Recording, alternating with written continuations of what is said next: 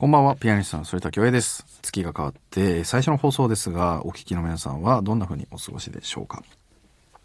えー例年ね、えー低気圧が続く6月は体調を崩しやすい時期と言われておりますが、番組を聞いて、ちょっとでも心と、えー体も、えリラックスしていただけたらと思っております。さて、今夜は番組に届きました普通のお便り、普通歌をたくさんご紹介します。えーそれでは、反田恭平グローウィングソノリティ今夜も最後までお付き合いください。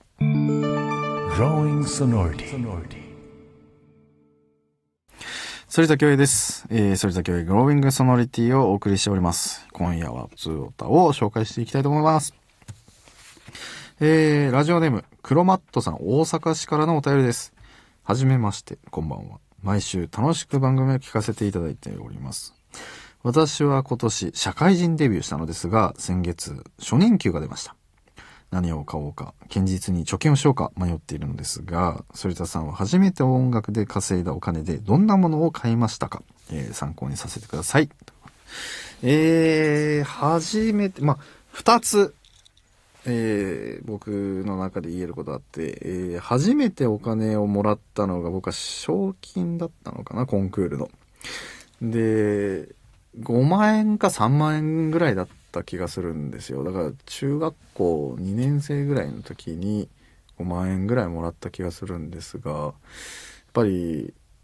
あの、自分にとっては非常に大金だったので、うん、貯金したと思うんですが、いや、待て、これはね、コンクール参加費とかいろいろかかってたから全部親に返した気がしますね。なので、なんかお菓子ぐらいは買った記憶があるんですけど、あとなんか、まあなんか、うまく丸め込まれて楽譜を買ってあげるみたいな感じで言われましたね。で、もう一個は、こう、初任給的な感じで言うならば、高校1年生ぐらいかな、えー、初めて人生で、リサイ高校の2年かわかんないけど、リサイタル、ハーフリサイタルっていう形だったんですよね。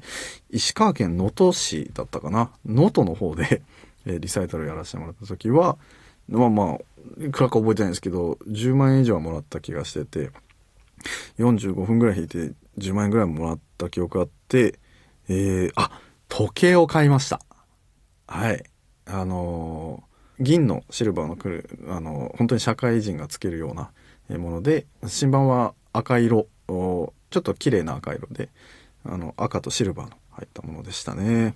2、3万円ぐらいだった気がするんですけど、当時のね、僕の高校生にしては、大きい買い物で、で、あの、やっぱりあの時は原宿行ったりとかそういう世代だったので、1000円とかもそうだし、3000円とか5000円とかの時計をね、本当にね、20本以上持ってたんですけど、中でもやっぱり取材だったり、コンサートとかもあるから、ちょっとシックでしっかりしたものを買おうっていうので、その日本製の3万円かなぐらい、そんぐらいの買った記憶がありました。で、あとは、まあ自分の食費にしたり、そういうものに回した記憶があります。でしたね。はい、ということで、次のお便りです。ラジオネーム、ユーグリスさん。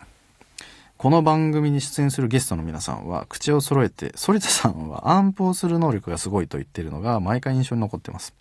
反田さんは人の名前、ショッピングモールの広い駐車場で自分の車を止めた位置、えトランプの神経衰弱など、ピアノ以外の記憶も他人より優れているのか教えてください。とうーん、暗譜する能力が本当に、まあ自分で言うのも僭越ですけど、早い方だと思います。ただ、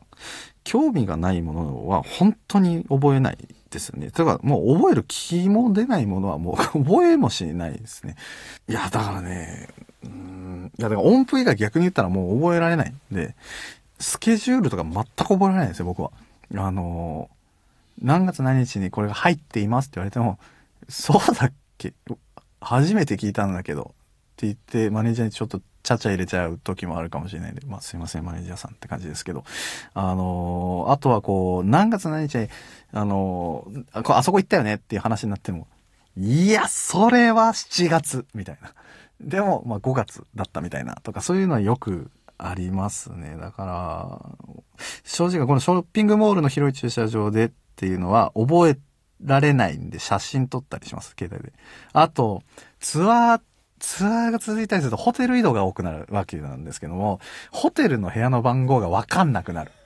から、あの、あの、写真は撮るように心がけています。で、例えば、そのカードキーで、その部屋番号が書いてなかったりするホテルもあるわけじゃないですか。で、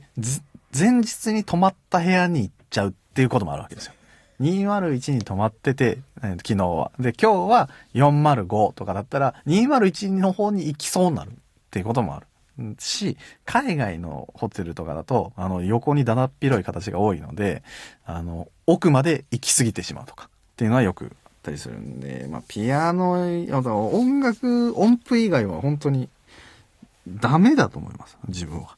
という感じなので、あの、逆に突出してるかもしれないですね、そこだけ。はい。続いて、えーラジオネームオリーブさん、東京都小金井市からのお便りです。こんばんは。毎回反田さんの人となりが深まって面白く聞いております。私が20年来ハマり続けているのはバレエです。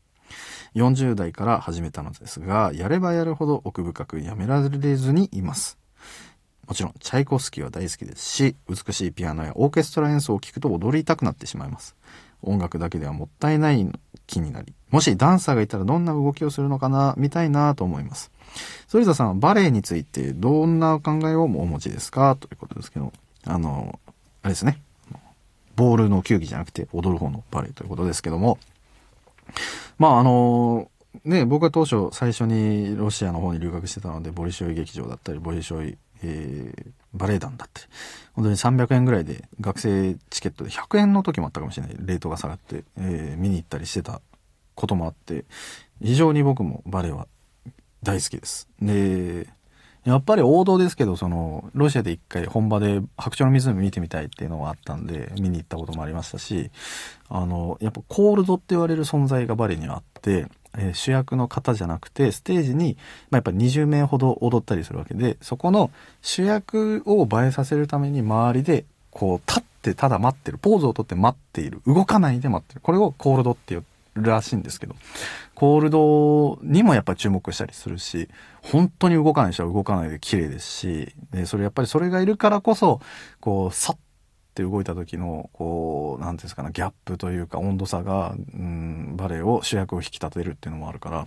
まあ、いずれね、もう本当に僕はバレエを振ってみたいなっていうのも強くあります。ということで、引き続きあなたからの普通歌お待ち、しております。メッセージを送る方法は2通りです。メールは、ソリタアットマーク mbs1179.com、えー、sorit アットマーク mbs1179.com まで送ってください。番組公式インスタグラムの DM でも受け付けております。メッセージの中にコーナー名、番組で紹介する際のお名前も書いていただけると助かります。